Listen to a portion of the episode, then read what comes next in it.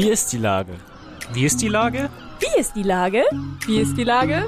Wie ist die Lage? Wie ist die Lage? Wie ist die Lage? Der fast tägliche Podcast mit Lars Meyer. Wie ist die Lage? Unser fast täglicher Podcast als Kooperation mit der Mopo und der Gute-Leute-Fabrik spürt seit über einem Jahr tagesaktuellen Fragen nach. Macher, Musikerin, Models, Mütter und Politiker, genauso wie Schwestern, Schüler, Schlachter, Freiberufler oder Helfer, also prominente Lenker oder unbekannte Denker, kommen knapp 15 Minuten zu Wort. Die Auswahl ist rein subjektiv, aber immer spannend und überraschend. Mein Name ist Lars Meyer und ich rufe fast täglich gute Leute an. Unser Partner, der das diese Woche möglich macht, ist das Discovery Dog. Direkt neben der Elfi erlebst du den Hamburger Hafen aus bisher ungesehenen Perspektiven mittels modernster Virtual Reality Technologien, Projektion und Live-Simulation. Das war Werbung. Herzlichen Dank. Heute befrage ich Oliver Lehndorf von der Affordable Art Fair. Ahoi, Oliver. Ja, guten Morgen. Hallo. Lieber Oliver, in diesen Tagen zieht wieder buntes Leben in die Messehallen. Du machst wieder die Affordable Art Fair. Mit welchen Gefühlen gehst du jetzt in die Messehallen, da die Inzidenzen wieder zu jedem Gespräch gehören? Für dich die Messe aber ja auch bestimmt existenziell wichtig ist. Ja, wir hatten jetzt ja ähm, fast ähm, zwei Jahre Pause. Wir waren zuletzt 2019 in der Hamburg-Messe und äh, in unserer Halle war ja auch irgendwie fast ein Jahr das Impfzentrum, größte Deutschlands.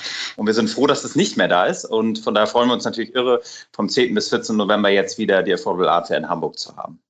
Hast du denn insgeheim die Daumen gedrückt, dass das Impfzentrum quasi da jetzt endlich den Laden wieder schließt? Während ja. andere ja jetzt gerade dafür plädieren, dass es vielleicht wieder aufgemacht wird. Ja, ich hatte so zwei schlaflose Nächte im Juni, Juli, wo ich entschieden habe, ob ich die Messe im November mache, äh, weil das Impfzentrum ja noch da drin war und ähm, es auch nicht so ganz klar war, ob das nicht bis Weihnachten noch so bleibt. Und zwischenzeitlich habe ich auch gedacht, ich habe keine Halle mehr. So, ich glaube, es sind zwei Tage.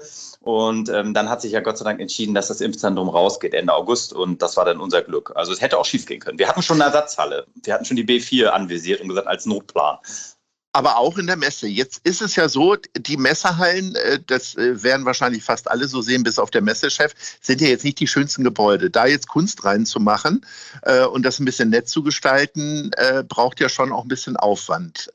Schlägt da die Größe dann tatsächlich die Ausstattung oder gibt es einfach keine schönen großen Hallen hier in Hamburg? Ja, also ich habe ähm, ja schon vor 15 Jahren hier Messen gemacht, auch äh, in den Deichtorhallen mal irgendwie. Und ähm, das Problem sind in Hamburg einfach gute Mehrzweck-Location, die Kulturveranstalter nutzen können. Die gibt es einfach nicht wirklich und schon gar nicht bezahlbar.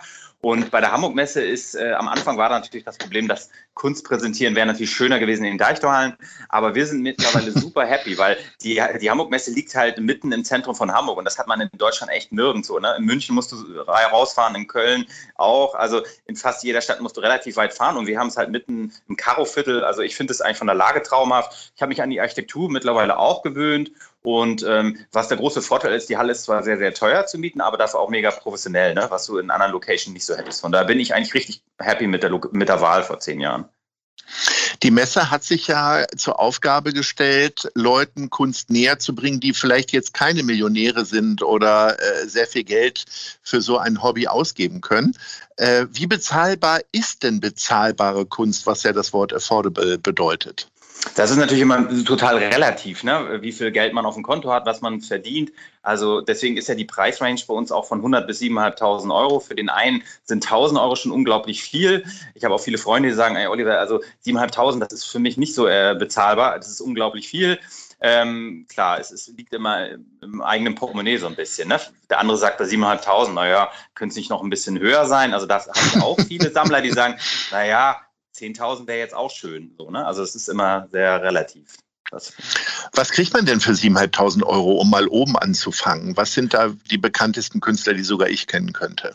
Naja, wir haben natürlich äh, bekannte Namen äh, wie Öcker dabei oder auch Richter, aber unsere Messe zeichnet sich jetzt nicht aus, dass wir die Blockbuster zeigen und irgendwie eine riesen, die haben ja meistens dann auch eine sehr hohe Auflage. Ne? Wenn man Editionen kauft in dem Preisrahmen, sind das ja Auflagenwerke und wir haben eigentlich gesagt, die meisten Arbeiten, die bei uns sind, sind halt Künstler, die nicht, noch nicht so ganz so etabliert sind und da kann man dann auch ein Unikat kaufen vom Künstler, der eben noch nicht so äh, teuer ist wie jetzt ein Öcker oder ein Daniel Richter. Und, und das ist auch unser Konzept eigentlich, zu sagen, wir geben den jüngeren Künstlern und auch jüngeren etablierten Galerien eine Plattform. So, das ist so das, der Ansatz der Messe eigentlich. Das heißt, ihr zieht mit großen Namen und äh, schiebt sie dann zu den, zu den Anfängern im, im Kunstbetrieb sozusagen.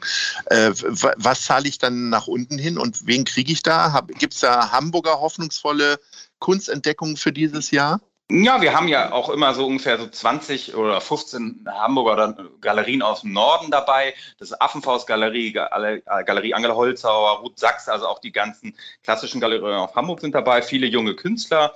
Ähm, ich freue mich dieses Jahr auf einen Nachwuchskünstler, der wir haben ja das Projekt Emerging Artists bei uns auf der Messe, wo wir immer ein oder bis drei Nachwuchskünstler präsentieren. Und da haben wir dieses Jahr Arnaldo, äh, Arnaldo González und der ist gerade in Venezuela, der kommt daher. Und äh, da freue ich mich sehr, dass wir den dieses Jahr in einer kleinen Soloshow zeigen. Das wird richtig klasse. Ähm, Jetzt hast du eine Woche richtig viel zu tun, also wenn die, wenn die Messe stattfindet. Was machst du denn das ganze Jahr über oder fängt für dich äh, in der nächsten Woche die Vorbereitung für nächstes Jahr wieder an? Naja, das ist so, nach der Messe ist vor der Messe. Also wenn wir jetzt wieder äh, die Messe beendet haben, dann ist erstmal die Abwicklung der Messe. Das dauert nochmal ein, zwei Monate. Januar, Februar versuche ich immer frei zu machen. Dann gehe ich gerne irgendwie surfen im Ausland oder zumindest die letzten Jahre vor Corona. Und dann geht es eigentlich im März auch wieder los, dass die Galerien sich bewerben, wir das organisieren und wir haben seit ungefähr zwei Jahren auch einen Online-Marktplatz, ähm, der relativ, äh, also durch Corona irgendwie explodiert ist, so um 170 Prozent. Da haben wir auch sehr viele Galerien drin und wir verkaufen quasi jetzt äh, über die Galerien auch das ganze Jahr über Kunst. Also viel Kunst wird ja auch einfach nach der Messe verkauft bei Galerien und dafür ist jetzt so der digitale Kanal, der jetzt durch Corona natürlich nochmal gepusht wurde, irgendwie doch sehr wichtig. Und das ist auch ein Teil meines Jobs natürlich mittlerweile. Ne? Da kommt man nicht mehr dran vorbei, auch wenn ich ein bisschen analog bin und oldschool, aber das ist einfach irgendwie die Zukunft. Die Messe ist ja äh, zwar äh, etwas, was du hier in Hamburg etabliert hast, erfunden wurde sie allerdings ja in London. Äh, fährt man dann auch immer quasi zur Muttermesse, um sich da auszutauschen? Vielleicht, also ich weiß gar nicht, wie oft gibt es denn die Messe weltweit? Wir um haben da auch nochmal einen Austausch stattfinden zu lassen? Den haben wir tatsächlich, wir haben im Jahr so zwölf Affordable Art Fair, das ist so von New York, Sing äh, Singapur, Hongkong, wir sind eigentlich überall. Und ich gucke tatsächlich auch, weil wir uns ja nicht so oft sehen, wir, wir machen viel über digitale Kanäle, dass ich meine Kollegen auch besuche, also ich fahre regelmäßig auch bin ich jetzt zwei, dreimal in Miami gewesen, London, Amsterdam, Brüssel, überall, wo wir Messen haben, komme ich dann auch mal hin. Jetzt nicht in alle Länder jedes Jahr, aber dieser Austausch ist ja auch schön. Und wir haben seit zwei Jahren gehört uns auch die Volta, also Miami und Hongkong und in Basel. Und das ist ja nochmal ein anderes Preissegment. Also wir sind eine relativ große Firma, aber wir sehen uns tatsächlich oft äh, nur zwei, dreimal im Jahr. Und einmal Jahr haben wir ein großes Treffen in England irgendwo bei meinem Chef und dann sehen wir 50 Mitarbeiter uns alle. Das ist ja immer großartig eine Woche. Wie gut ist, also wir haben ja sehr viel über Kultur hier in Hamburg gehört in den letzten Monaten. Da gehört ja die Kunst grundsätzlich auch zu. Aber wie gut ist Hamburg denn zur Kunst eigentlich? Also ich finde, wir haben unglaublich viele gute Galerien hier in Hamburg, viele Nachwuchskünstler. Wir haben die HFPK, großartige Ausstellungshäuser. Also ich bin echt super zufrieden, äh, was wir hier haben. Und ich glaube, Hamburg ist viel besser als der Ruf. Und das hat sich aber auch echt verbessert. Also, wo ich 2011 angefangen habe, äh, die Messe aufzubauen, war das irgendwie schwieriger, wenn man nach München oder Köln gefahren ist ne? und wollte sagen, hey, wir machen in Hamburg eine Kunstmesse. Aber ich finde, so in den letzten drei, vier Jahren ist das viel, viel besser geworden. Äh, die Kunstszene kommuniziert das viel besser nach außen, auch äh, außerhalb von Hamburgs. Und ich finde, wir sind eigentlich viel besser als unser Ruf in Hamburg mit der Kunst was könnte sich denn trotzdem noch verbessern? Was könnte mehr werden? Äh, bekannte Künstler helfen ja vielleicht auch, die Strahlkraft zu erhöhen. Ich sag mal, du hast Daniel Richter schon angesprochen, so richtig den Durchbruch hatte dann gehabt, als er nach Berlin gegangen ist. Ne? Ja, ich glaube, was Hamburg ganz dringend braucht, ich bin ja auch ja, sehr engagiert, so was, ich verfolge auch Kulturpolitik, bin da auch in der kulturpolitischen Gesellschaft. Ich glaube, es braucht einfach mehr Ateliers, aber auch unbedingt eine eine Halle, einfach eine Location, wo die Kunstszene und ich nehme jetzt mal die andere Kultur mit rein,